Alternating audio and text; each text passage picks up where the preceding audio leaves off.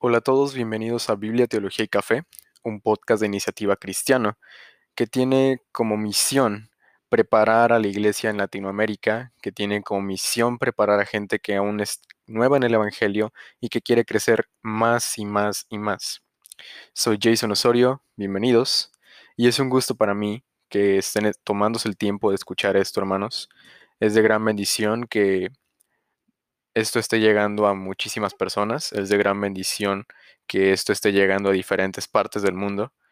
a lo que veo tenemos seguidores desde Singapur, España, Costa Rica, Argentina. Saludos hasta allá, hermanos, si es que me están escuchando. Muchas gracias por tomarse el, este, eh, el tiempo para escuchar esto. Y bueno, lo prometido es deuda. Este es un episodio especial referente a la Reforma Protestante. Gracias a Dios sí se pudo grabar, como lo mencioné desde principios de este mes. tuve el compromiso con Dios y también tuve la iniciativa de grabar un episodio bonus o profundizar más en, este gran tema que es la Reforma Protestante.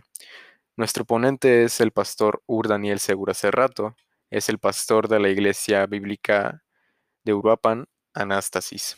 So, si tú estás por Uruapan, si estás en Michoacán y dices no he encontrado una iglesia de sana doctrina, puedes comunicarte conmigo y puedo orientarte un poco, ya que pues soy de México.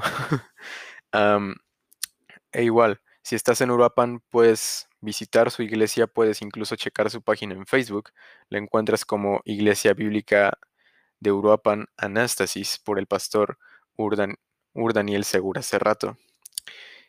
Fue un tema, es un tema de gran bendición, hermanos. Espero que también sea de gran bendición para ustedes. Gracias a Dios que Él dispuso de los medios.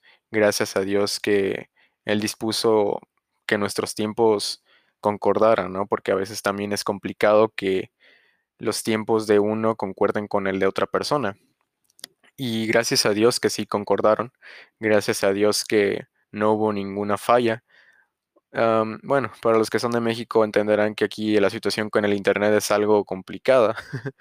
y sí hay, sí había una que otra falla con el Internet, pero eso es superficial, ¿no? Lo importante es lo que se platicó, lo importante es la, el mensaje que Dios nos está dando a través de, del pastor Urt. lo importante es la palabra de Dios, hermanos. Y bueno, no quisiera entretenerlos más, pero una vez más, gracias por escuchar esto. Gracias por tomarse el tiempo. Sí es un poco largo este tema, pero de verdad vale la pena escucharlo. Compártelo con algún conocido, compártelo con algún hermano que quiere empaparse de este tema. Cabe mencionar que son aspectos generales. No sé si ya lo dije, pero si ya lo dije, lo vuelvo a decir. Son aspectos generales. No crean que vamos a tocar todo el tema de la reforma en un solo episodio.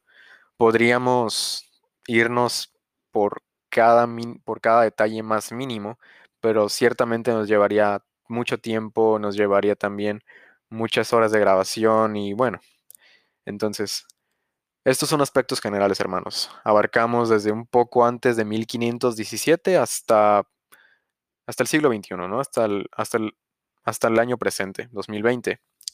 Se cumplen 503 años de la Reforma Protestante. Recordemos que Martín Lutero expuso sus tesis, sus 95 tesis, sus famosas 95 tesis, que más que nada iban en contra de la, de la doctrina de la venta de indulgencias.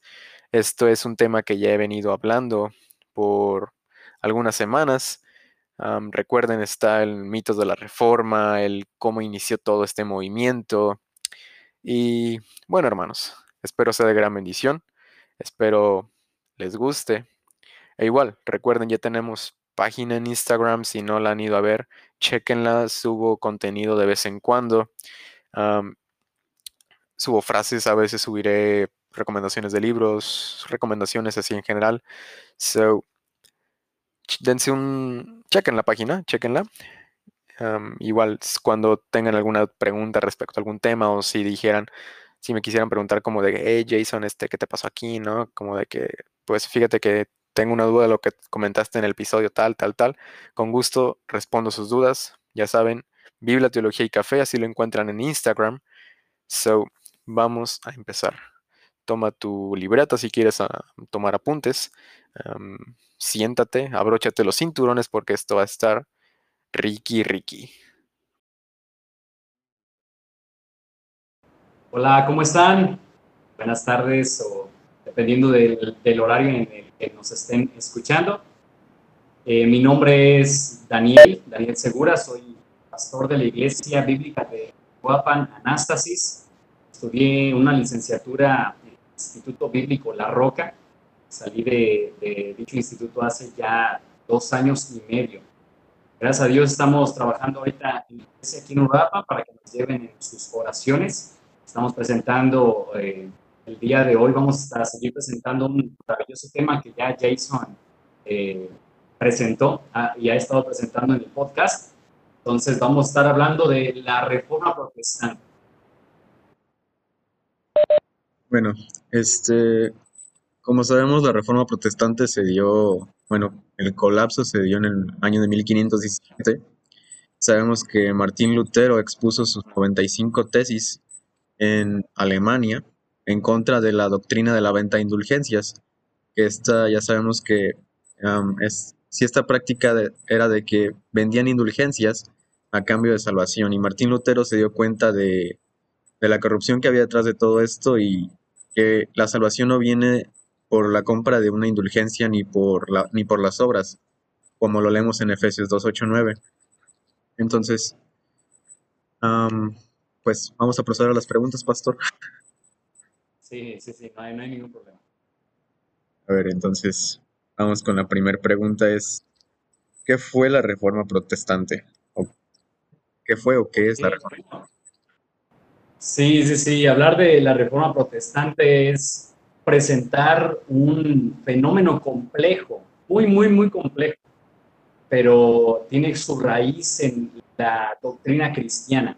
O al menos así lo reconocen, lo reconocen tanto sus partidarios como aquellos que no son partidarios de la reforma.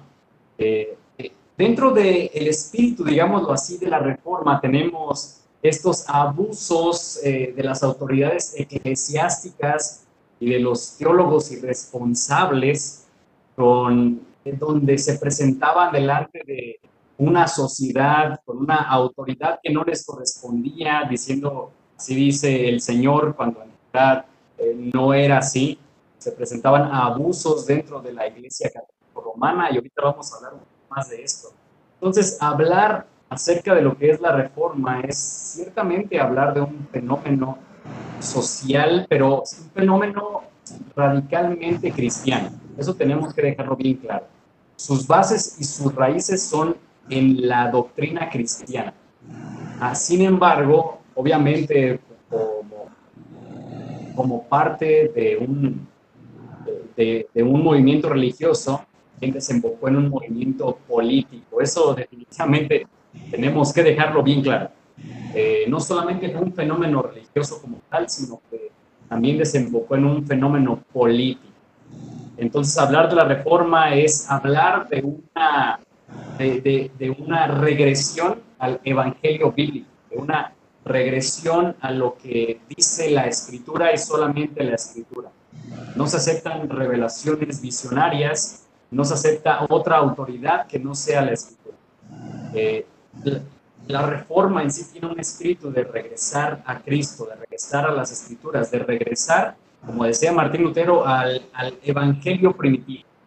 Entonces, eso es a grandes rasgos, porque, porque es demasiado que hablar, pero eso es a grandes rasgos lo que es la reforma, el movimiento de reforma. Sí, de hecho, tan solo hablar, este, por ejemplo, de los padres de la iglesia nos tomaría muchísimo tiempo. Aquí tengo, por ejemplo, una línea del tiempo de, la iglesia primitiva, tan solo del qué pasó de los años 35 al 95, que era la era de los apóstoles, o qué pasó del 35 al 99, que era la época de Clemente de Roma y muchas otras, muchas otras cosas más. Este, de hecho, de hecho, el doctor Michael Spiegel sacó su nuevo libro llamado leyendas urbanas de la historia de la iglesia o como su título original en inglés dice Urban Legends of the Church History. Expone todo esto y expone punto por punto y son más de 300 páginas y me quedé como de wow y eso también es como usted lo dice a grandes rasgos y tan solo hablar de la reforma es algo así muchísimo porque como ahorita lo vamos a ver más, más adelante, la reforma en sí no comenzó en, 1500, en 1517, ya tenía también, ya iba comenzando desde hace muchísimo tiempo. Entonces, aquí la, segunda pregunta sería, pastor, em, ¿por qué se dio o qué causó la reforma protestante? Ok, y aquí es donde inclusive podríamos hablar un poco más de tiempo. ¿eh?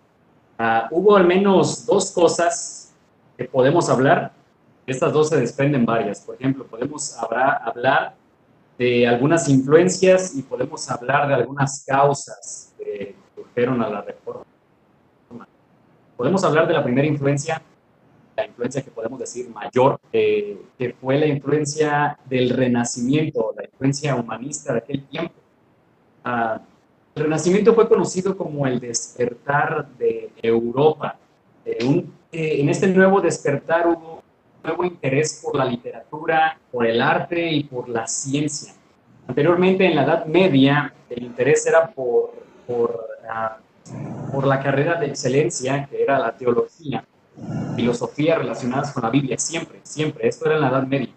Pero ya cuando se comienza a dar el Renacimiento, eh, los principales escritores y pensadores del momento, tiempo, eran, ya no eran personas de la iglesia. Eh, en este despertar comienza, comienza un mayor interés por la literatura, por la literatura clásica, por el griego y el latín. También comienza a haber un mayor interés por el arte eh, y todo ello comenzado a separar de la religión. Los dirigentes de este movimiento eran 100% laicos, o sea, que no tenían nada que ver con la, con la iglesia. Eh, no eran ni sacerdotes ni monjes en ese aspecto. El renacimiento comenzó a darse Italia. No era un movimiento como tal antirreligioso, sino que era un movimiento escéptico. Era un movimiento que investigaba. Ese era una de las partes del renacimiento la literatura. Como más adelante voy a mencionar, eh, en ese tiempo sí había un conocimiento teológico, pero este conocimiento no era accesible para todos. Ya comenzaban a estar las universidades, ya comenzaban a, impartirse clases en las universidades, y sí había un conocimiento teológico, pero no era para todos, no era accesible para todas las personas. Sí, las personas conocían que había un Dios, pero no conocían absolutamente nada de su carácter, nada, nada de su carácter. Eh, no era accesible la Biblia. De hecho, para que una persona en aquel tiempo comprara o pudiese comprar una Biblia, tenía que dar un año de su salario. Tenía que dar un año de su salario completo, imagínate, eso es demasiado. Ah, en el periodo del Renacimiento, la mayoría de los estudiantes eran faltos de vida religiosa inclusive aún los papas de este periodo eran conocidos más por su cultura que por su fe. Por ejemplo, el caso de León X, que fue cuando estaba Martín Lutero, ya cuando más o menos comenzó a explotar todo. Pero antes de ello, León X fue el que financió las obras de Miguel Ángel. Él en ese momento es cuando estaba construyendo la capilla de la capilla Sixtina, la Basílica de San Pedro. Fue en ese tiempo donde estaba donde se estaba, donde estaba construyendo. En cuanto al Renacimiento, al norte de los Alpes, en Alemania, Inglaterra y Francia, el movimiento renacentista sí fue más religioso, a diferencia de Italia, donde creció. Era más literario. En Alemania, Francia e Inglaterra fue más religioso. Ellos tuvieron un interés por el griego bíblico, tuvieron un mayor interés por el hebreo bíblico de las escrituras y comenzaban a estudiar profundamente los fundamentos de la fe. Eh, ellos veían los dogmas de la Iglesia Católica Romana comenzaban a criticarlos, que era más o menos el, que era el espíritu del Renacimiento. Y dado a este movimiento, comenzó a haber un, un escepticismo a la Iglesia Católica Romana y al poder de la Iglesia Católica Romana. Por ejemplo, tenemos al erudito conocido por la historia, um, pero un erudito del closet, y ahorita voy a explicar por qué. Erasmo de Rotterdam. Erasmo de Rotterdam era un famoso y erudito conocido. Él era sumamente crítico hacia la Iglesia Católica Romana. Antes que Lutero, él se había opuesto a las, a las empresas seglares del papado o las empresas seculares. Él impugnó al ayuno, él habló en contra de las reliquias, él habló en contra del celibato, él habló en contra de la venta de indulgencias, en contra de las peregrinaciones, en contra de la confesión como se hacía en, ese tiempo, habló en contra de los herejes, en contra de la quema de los herejes y en contra de la adoración a los santos. La situación con Erasmo de Rotterdam, fue lo que se criticó mucho después, es que Erasmo de Rotterdam, cuando se le pedía que, eligiera un bando, él no elegía nada. Inclusive después, eh, él se puso o se quedó como una oveja del rebaño católico a pesar de su crítica. Podemos decirlo diplomáticamente que Erasmo de Rotterdam era un crítico mental, pero no era un revolucionario de corazón, en el caso de Martín. Otro ejemplo muy grande sobre los humanistas y cómo este movimiento del Renacimiento ya había impregnado hacia la crítica de una dogmática católica era el mismo reformador Ulrico Zwinglio. Ulrico Zwinglio, tal vez, no sé si la, nuestra audiencia lo sepa, pero no se llevaba muy bien con Martín Lutero, a pesar de que eran reformadores los dos, uno en Zurich otro en Alemania. Ulrico Zwinglio él afirmó que había predicado el Evangelio muchísimo antes que Lutero. Él, él, afirmaba que su sentimiento de crítica hacia la iglesia no había llegado por parte de Lutero, sino que él lo tenía, ese sentimiento de crítica, por sus estudios en Viena y en Basilea, aprendiendo con los humanistas, quienes enseñaron de tener una apreciación por la literatura clásica, por, eh, por ser fiel a las escrituras originales y despreciar la corrupción eclesiástica. Todo esto, según Zwinglio, de hecho esas son sus palabras, fueron 10 o 15 años antes de la reforma. Entonces observamos cómo el Renacimiento ya tenía un escrito crítico hacia las doctrinas, formas y prácticas de la Iglesia Católica Romana. No solamente fue el único movimiento que que causó la reforma, sino que también lo que causó la reforma fue la invención de la imprenta. Podemos hacer una comparación. En los años 1500, o sea, 17 ah, años antes que Martín Lutero eh, promulgara sus tesis, había una circulación de más o menos 9 millones de libros pero 50 años antes, 50 años antes, había menos de 100.000 manuscritos hechos por una persona. La diferencia es enorme. En tan solo 50 años, los clásicos de la literatura, panfletos y pensamientos fueron propagados por todo el imperio gracias a la imprenta. Fue por eso que se pudo dar el humanismo. Ah, en aquellos tiempos, lo primero que se imprimió en esta imprenta fue eh, una Biblia, de hecho. Fue la, la, Biblia conocida como la Vulgata. La Vulgata latina. Exactamente, exactamente, la Vulgata. La, situación era, Jason, que muchos no sabían leer, latín. O sea, la mayoría no sabía leer latín. Eran, o si no eran analfabetas, sabían leer su idioma.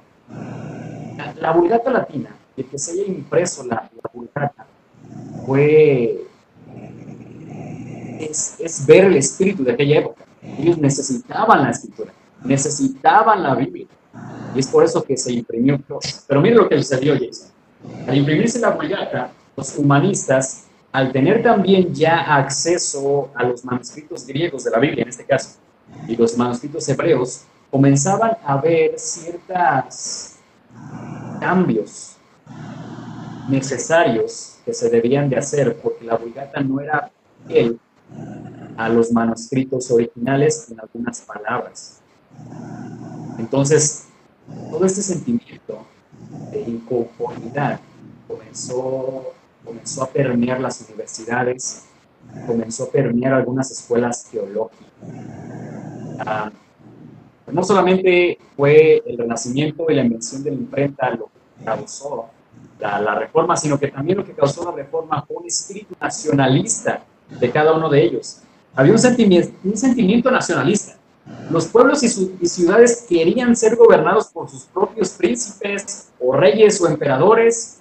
Uh, ellos querían que fueran gobernados por ellos, no querían eh, que alguien más externo a ellos los gobernara. No querían, no querían políticas externas, mucho menos querían que su dinero fuese utilizado para construir majestuosos templos en Roma cuando sus templos no estaban bien y el dinero se estaba mandando a otro lado. Los laicos querían que el clero estuviera bajo las leyes y cortes con la misma autoridad que ellos. Tanto laicos como autoridades religiosas, una autoridad a la par, no una autoridad mayor. La autoridad de la iglesia estaba basada en tradiciones, en tradiciones muy viejas. Los reyes, ya para este tiempo, se oponían a la intervención en la iglesia, de la iglesia en los asuntos internos. Pero no solamente en eso, Jason. Creo que también una de las cosas que debemos ver en la reforma, perdón, renacimiento, es que también la sociedad comenzó a cambiar. Ya la, la, el mundo ya no era campesino como, como normalmente lo teníamos en la reforma. De hecho, si nosotros revisamos, el papá de Martín Lutero, Juan Lutero se llama, él no era campesino, pero venía de una familia de campesinos. La sociedad comenzó a cambiar, tal grado que, por ejemplo, un campesino podía llegar a ser un gran empresario, como fue el caso del papá de Martín. Entonces, años antes, años antes de 1517, años 1490, 495, ya comenzaba a ver este espíritu de dinero. Y eso Martín Lutero lo pudo ver en Roma. Cuando él fue a visitar Roma, sus 23 años, ciertamente él veía los excesos de la capital, pero vio este mismo espíritu en los clérigos, eh, el amor al. Eh, Martín Lutero cuando daba sus misas, él tardaba mucho tiempo. Y él mismo explicó posteriormente que pues, él estaba dando una misa, las personas, los, eh, los, curas que estaban ahí le, decían, pasa, pasa, pasa. Eh, español sería como, termina, ya termina tu misa, porque cada misa ellos obtenían una buena cantidad de ingresos. Bueno, ya había comenzado a cambiar la sociedad aquel tiempo. Entonces los reyes, los príncipes, ya no querían dar su dinero a la iglesia, hacia Roma. Ellos tenían que enviar un diezmo, un diezmo que pagaban como tributo anual hacia Roma. Eh, los campesinos tenían que dar su diezmo a los reyes y los reyes hacia Roma. Entonces eso, eso les, les, les generaba mucho, mucha incertidumbre, mucho descontento, descontento en, en la sociedad. De hecho, la Iglesia Católica Romana, si querían conferir un obispado, tenían que cobrar. Eh, si querían construir una iglesia, cobraban, tenían que enviar dinero. Si querían hacer la guerra, cobraban. Si querían hacer bautizos, cobraban. Si querían confirmar, cobraban. Si querían confesarse, cobraban. Eh, si querían hacer primeras comuniones, cobraban. Y otra infinidad de cosas que trajo mucho descontento a la sociedad. Sin embargo, Jason, ese tiempo hubo una división porque había un espíritu de reforma, ¿eh? como ya lo habíamos comentado. Había un espíritu de reforma. Tenemos a los reformadores espirituales antes de Lutero, reformadores espirituales, los conciliaristas y los humanistas. Los reformadores espirituales eran estos que decían hay que, hay que elevar la moral, eh, hay que elevar la moral, hay que llevar a las personas a que lean la Biblia para que hacen la lectura de la escritura, se genere una mejor moral, con base en una mejor moral se genere un mejor gobierno y mejores eh, personas, pongámoslo así. O teníamos a los conciliaristas que decían, tenemos que mandar y obligar a la iglesia a que se haga un, un concilio con iglesia y gobierno para que podamos tomar una resolución en lo que está pasando. Tenemos a los humanistas. Eh, los humanistas eran estudiados. Ellos decían, hay que enseñarles educación, hay que enseñarles literatura, hay que enseñarles la Biblia, ah, para que de esta forma pueda, podamos cambiar el espíritu católico romano. Entonces, eh, Jason, estas son algunas influencias, y solamente hablé de las influencias de la reforma, no tenemos causas, tenemos la inmoralidad de Roma, la ostentación de los cardenales. Ellos, eh, ya te lo dije, ellos buscaban el dinero, sus, sus castillos y palacios eran enormes. Los escándalos de los papas eran enormes. Se decía que el Papa Alejandro VI había tenido hijos bastardos. Se decía que Julio II eh, había llegado al poder de forma ilícita. Que, justamente Julio II eh, se ocupaba más del Estado que del espíritu. Eh, de hecho, cuando Martín Lutero llegó a Roma, también una de las que son ya causas más que influencias, cuando llegó a Roma, eh, no soportó la inmoralidad que allí, no la soportó, no, la soportó. él escuchaba cómo se burlaban los italianos de la piedad alemana. Los alemanes ciertamente eran muy piadosos, personas con una alta moral, pero los romanos no es donde se supone que estaba la santa ciudad y la santa sede con el papado. Y ahí no le agradó nada de esto. No le agradó nada de esto. Es por eso, y todo esto es lo que lleva influencias y causas que lleva a la reforma. Evidentemente, la que desató todo, la venta de indulgencias con Johannes Tetzel, que precisamente ya con base con todo este bagaje que acabo de comentar, él llegaba y decía lo que dijimos ahorita, vamos a dar bulas papales para que todas las personas vivas, muertas y los que vienen sean perdonados de su pecado. Martín Lutero, al observar esto, y no solamente esto, Jason, sino que al observar cómo la gente percibía a Dios, fue que se puso a escribir lo que conocemos como las tesis. Y, es por eso, es, es básicamente ello. Las personas decían, ellos veían a Dios como, pues, como lo que hacían sus jefes. Así tipo, como un proveedor. Un proveedor. Sí. Exactamente. Ellos veían a sus jefes que con el dinero podían comprar autoridad, con el, podían obtener el favor el favor del Papa, el favor de los cardenales, el favor de los obispos. Entonces ellos veían a Dios así, igualito. Ah, para poder obtener el favor de Dios, pues doy dinero, aunque no quiera porque quisiera que mi dinero se quedara en mi iglesia, se quedara, se quedara aquí, pues igual lo doy para que, para que la salvación me sea garantizada por la bula papal, dado que es el vicario de Dios. Entonces, dado que es el vicario de Dios, pues tengo la seguridad de hacerlo fue por esto que comenzó a explotar. No solamente... Sí, de hecho, recuerdo que Martín Lutero se encontraba este, traduciendo la Biblia a, a su lenguaje original. Bueno, del lenguaje del, de los manuscritos originales a su lenguaje. Y es ahí cuando él se da cuenta que la salvación no es por obras, Sí, y de hecho le decía, y hace ratito, es por eso que hace un momento le comentaba eso de que lo ven, que ven que veían a Dios como un proveedor, porque me acordé de una frase que, que de hecho es de Martín Lutero, que es que cuando oramos a Dios no es para cambiar sus planes, sino para demostrar que confiamos en Él. Entonces me hizo acordar de que las personas pensaban que ya con esa indulgencia más unos, unas cuantas penitencias que un Padre Nuestro o tantas aves María, pensaban que ellos iban a poder cambiar la voluntad de Dios tanto para la vida de sus familiares difuntos, tanto para sus vidas como para la vida de sus familiares que venían en camino que ellos no sabían.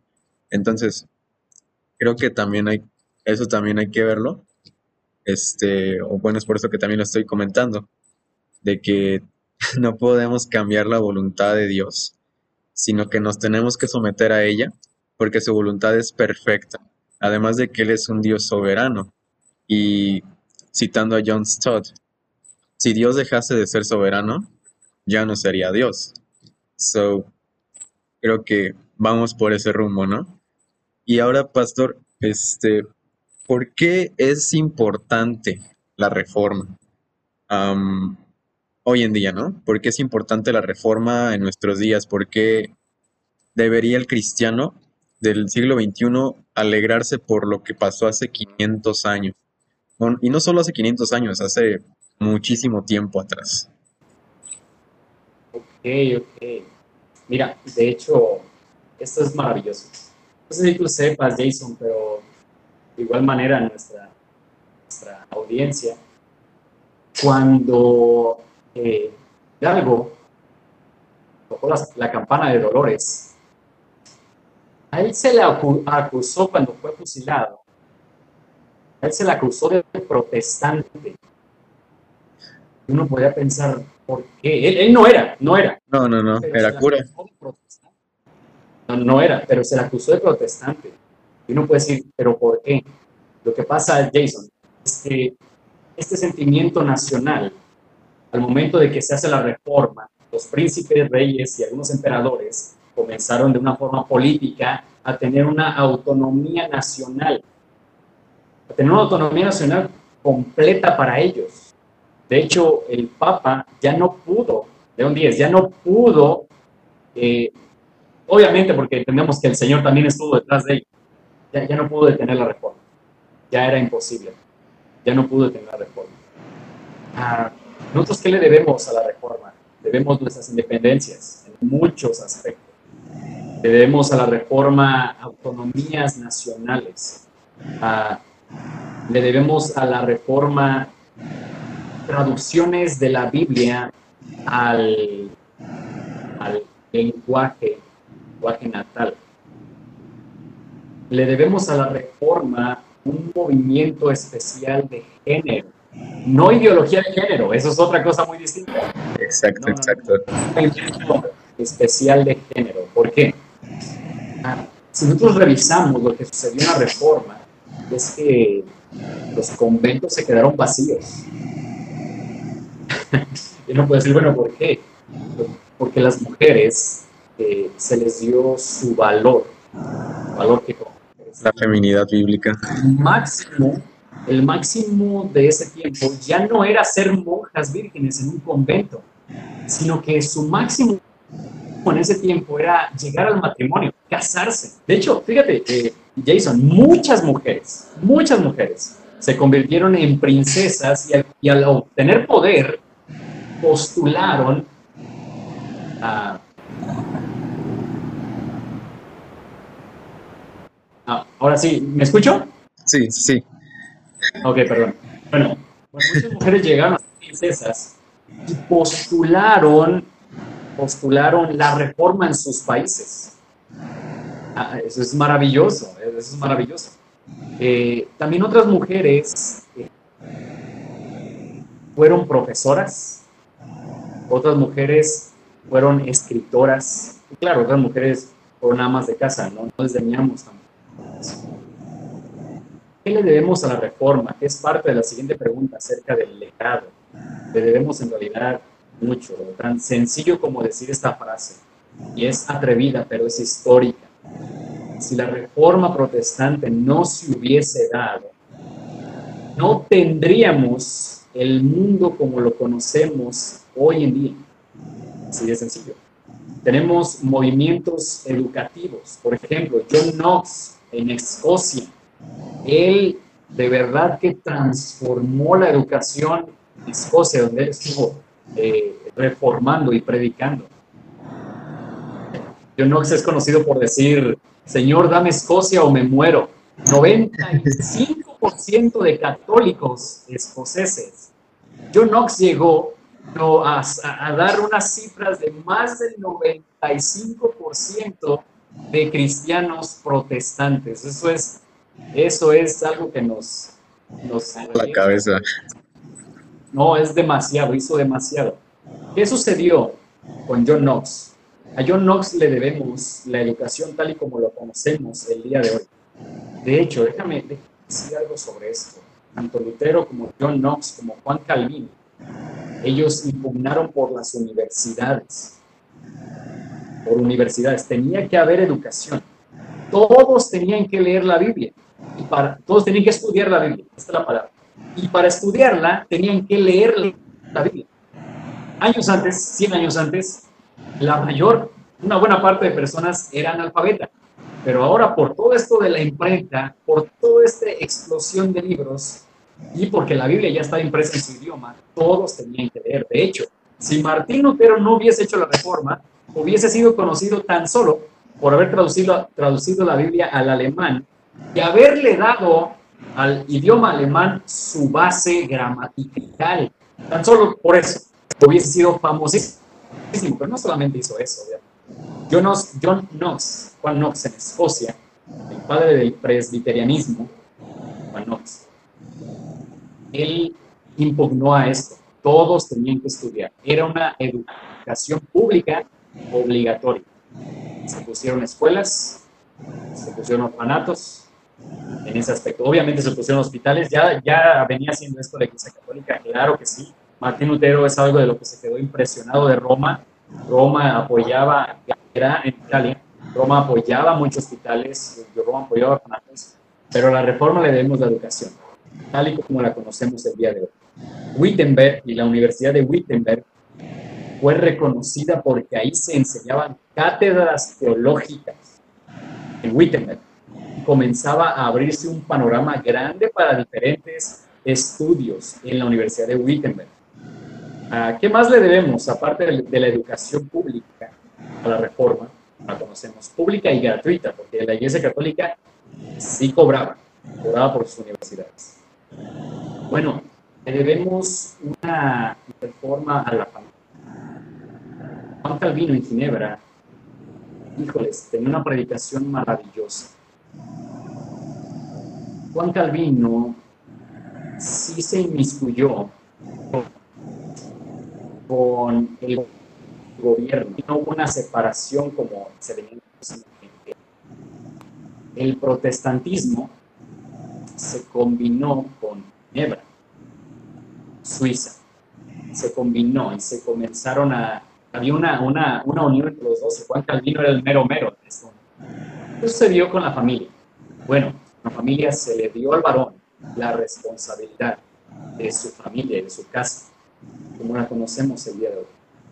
Eh, con, Juan Calvino, con Juan Calvino tenemos la obligación de los cultos familiares. Juan Calvino. A Juan Calvino le debemos los, la, la unión de las familias en ese aspecto. Y no solamente eso, sino que él fue, como alguien nos dijo, el, el legislador de la reforma porque él fue el que escribió las instituciones de la religión cristiana, que es un compendio básicamente de las ideas de Lutero, de las ideas de Zwinglio, de las ideas de, de, su, ah, de quien lo llevó a ser un reformador y ya un padre, uh, él, o sea, fueron, fueron todas estas uniones, Juan Calvino las puso en las instituciones cristianas. De hecho, se dice Juan Calvino no agregó mucho a las instituciones cristianas, más de lo que Lutero ya había hecho. Bueno, a Juan Calvino le debemos esta área familiar. Él predicaba en contra del divorcio, algo muy común en la iglesia católica. Él predicaba en hacerse responsables. Juan Calvino organizó en Nebra un... se me fue el nombre de esto, pero eran varias personas, como pastores, que estaban encargadas y encargados de la familia. Algo así como un concilio. ¿Cómo? Como un concilio, supongo, ¿no? No se llamaba concilio, tampoco se llamaba sínodo.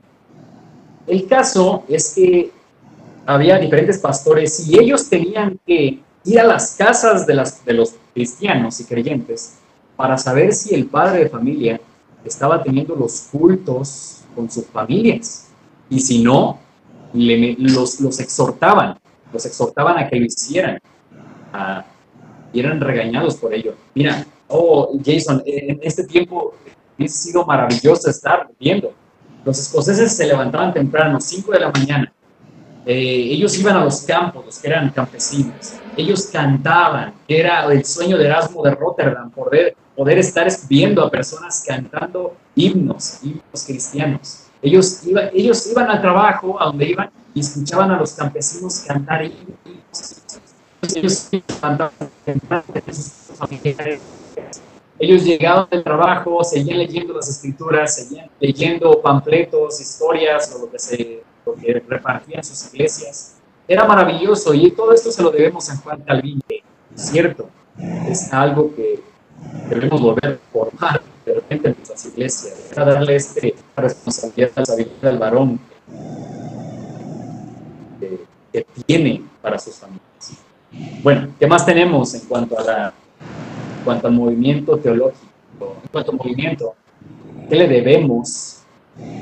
Le debemos una teología soteriológica reformada. Ese aspecto a, en un aspecto teológico, se lo debemos a la reforma.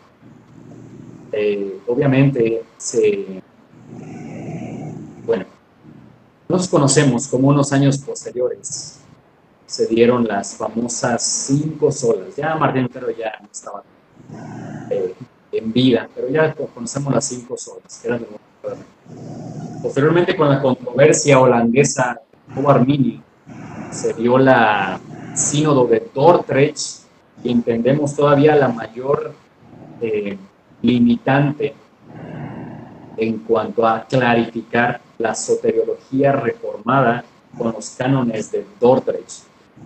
Y nuestras iglesias, inclusive en la actualidad, debemos la teología soteriológica. Soteriología es de la salvación, porque lo dije ahorita, de la salvación. Es acerca de la seguridad de salvación.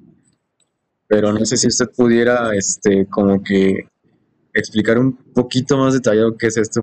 No sé si alguno en la audiencia no supiera como de qué es en sí la soteriología, pastor.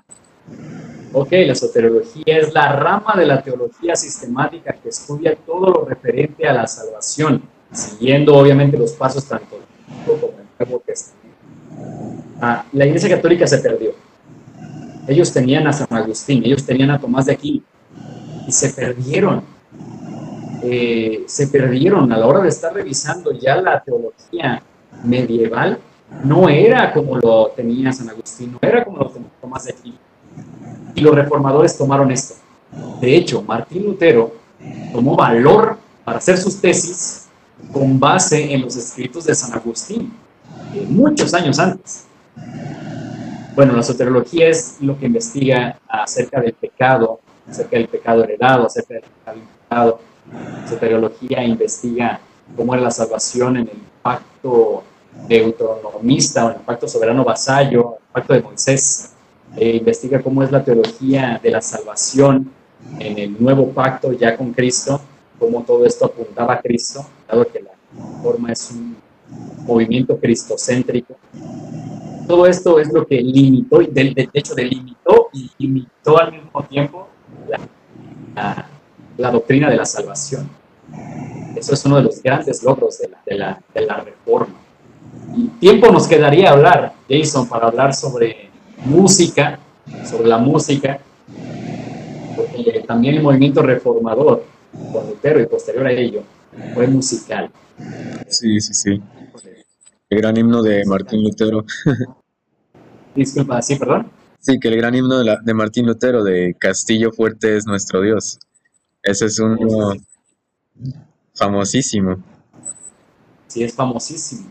Fíjate, y Martín Lutero era su método pedagógico, claro que sí.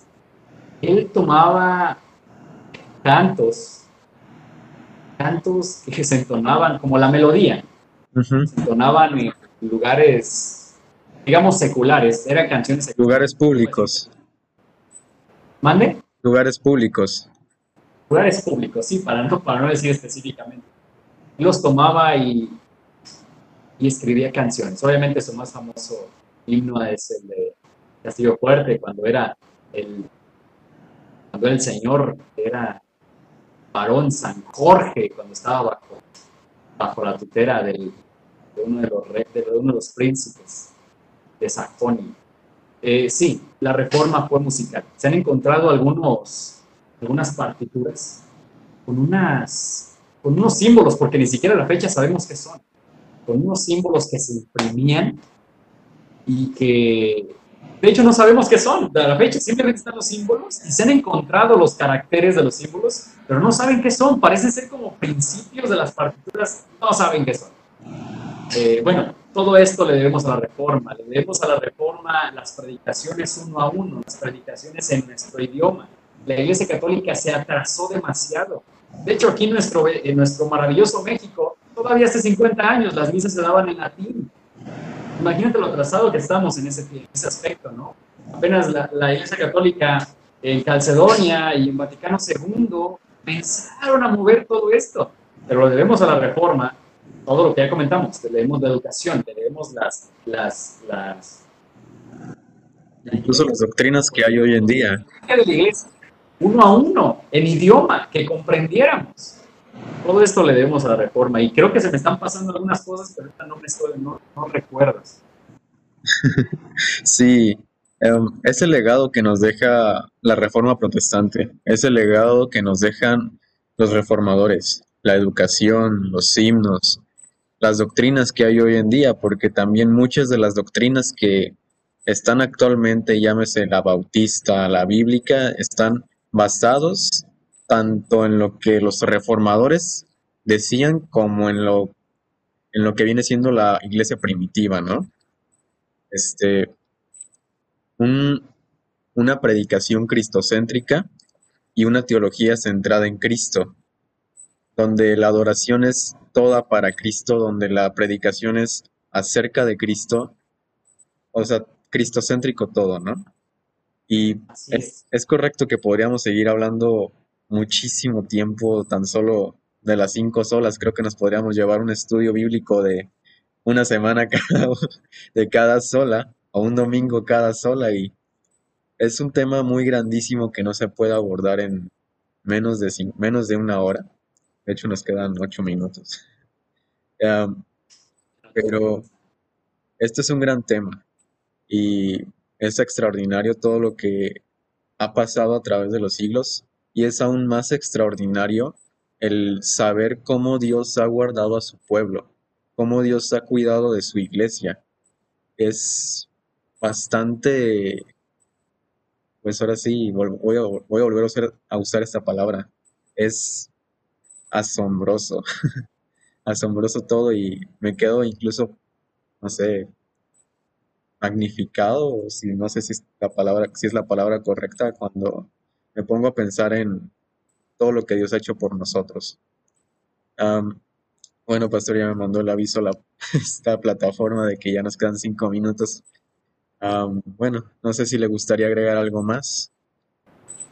Ah, claro, claro, algo rápido pero no darme menos, más de cinco minutos. Ah, hay un dicho, una historia, que dice, aquella persona que no conoce su historia está condenado a repetir. Exactamente, Jason, la reforma en las iglesias evangélicas ha sido hecha a un lado. Ah, no en todas, obviamente. No, en todas, obviamente. Pero si tú le preguntas a un cristiano promedio evangélico, oye, ¿qué es lo que nos diferencia? ¿Qué es lo que nos decía de la Iglesia Católica Romana y Cristiana, o bueno, ¿qué es? Y por lo general te, te, responden, ah, la adoración a los ídolos. Y uno dice, oye, ni a Martín Lutero lo diferenció eso. Nuestras diferencias son, son más profundas que eso. Tienen que ver con las cosas, tienen que ver con la soteriología. No es ni siquiera la, la, la adoración a imágenes, porque inclusive los reformadores dijeron, el ser humano es, es un adorador por naturaleza. O sea, el ser humano también tiene ídolos. El cristiano también tiene ídolos. Y eso no es lo que nos diferencia de la Iglesia Católica. Nos diferencia los principios de la reforma, las cinco solas, las doctrinas de la gracia. Esto es lo que nos diferencia. La hermenéutica, eh, eh, la hermenéutica literal, la, hermenéutica histórica, gramática, literal, y obviamente viéndolo literal, literario.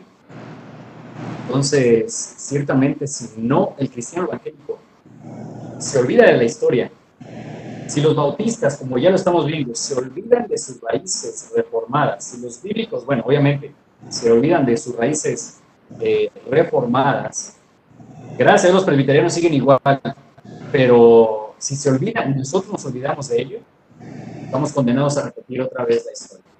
Tan solo escuchar iglesias cristianas que dicen, lo que diga mi pastor es la verdad, ya, ya, ya volvemos. Ya con eso están como que casi, casi masacrando sola escritura, creo. Sí, sí, sí, sí. Sí. Entonces, pues bueno, ¿cuánto tiempo nos queda? Creo que nos quedarían, a ver, son dos, tres. Nos quedan dos minutos.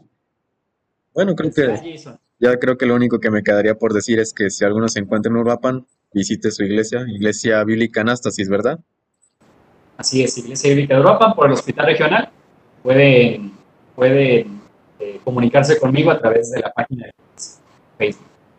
Ok, Iglesia igual, Iglesia Bíblica Anástasis. Iglesia, Bíblica de Europa Anástasis, ¿verdad? Sí. Perfecto, pastor.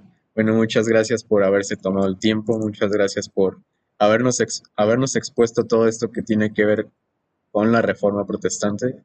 Primero Dios, este, esperamos o espero que puedas volver a estar con, bueno, en este caso conmigo, uh, hablando de otros temas. Creo que primero Dios se podrá dar y porque hay mucho, mucho de qué hablar. Y creo que usted puede ser un gran apoyo. De John Farrell, eh, John Knox, Juan Calvino. Sí. Sí, hay mucho que hablar. Bueno, esta fue la exposición del pastor Ur Daniel Segura hace rato, como lo mencionaba él.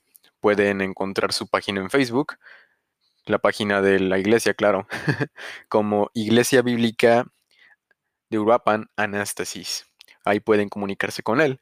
Si alguno de ustedes se encuentra en Uruapan y no ha encontrado una iglesia de sana doctrina, allí está esa iglesia por el hospital regional. Um, well, ya con la edición no, no alcancé, no se alcanzó a, a decir lo que quería decir el pastor, mm, porque se cortó, pero el pastor comentaba que igual no alcanzó a, hablar de John Knox, adentrarnos un poco más, vaya. Ah, o sea, no pudimos hablar tanto de mucho de John Knox, Juan Calvino, Martín Lutero, los, los demás reformadores, vaya pero creo que sí es un tema del cual puedes sacar tú mucha información, del cual puede ser de bastante bendición, porque cuando hablas tú de la reforma, te quedas pensando en lo que Dios hizo hace 500 años, no hace más de 500 años. Platicábamos, como lo, bueno, sí, como lo platicábamos con el pastor Ur, gracias a la reforma es que tenemos distintas traducciones de la Biblia, gracias a la reforma es que se dio la educación, están, pues hay muchas cosas que le podemos agradecer a, Dios que hizo a través, a través de la reforma, ¿no? Y les digo, es un tema bastante amplio, no se pudo hablar a profundidad de cada, de cada época, porque ciertamente sí es un tema muy, muy extenso. No digo que como la historia de la iglesia, pero bueno, si han tenido el privilegio de leer leyendas urbanas de, la historia de la iglesia por el doctor Michael Spiegel, bueno, tampoco he tenido el privilegio de leerlo, pero estoy confiando en Dios en que podré comprarme ese, gran libro. Le dedica un capítulo entero, son como más de 50 hojas que le dedica específicamente a los a la época de la Reforma. Entonces, ya 50 hojas sí es bastante, ¿no? Entonces, si nosotros queríamos tocar profundamente este tema en una hora, no, creo que no se iba a poder. Pero doy gracias a Dios porque el pastor Ur tuvo el tiempo de, exponernos. Igual, pastor Ur Daniel, si está escuchando esto, muchísimas gracias. primero Dios podrá estar de nuevo conmigo en el podcast. Y Si alguno de ustedes tiene alguna duda, no duden en contactarse conmigo a través de la página en Instagram. Si igual quieren contactarse con el pastor Urdaniel, busquen la página de la iglesia, como él ya lo decía. Bueno, sin más que decir, gracia y paz hermanos, bendiciones para todos ustedes y gracias por tomarse el tiempo de escuchar esto. Hasta la próxima.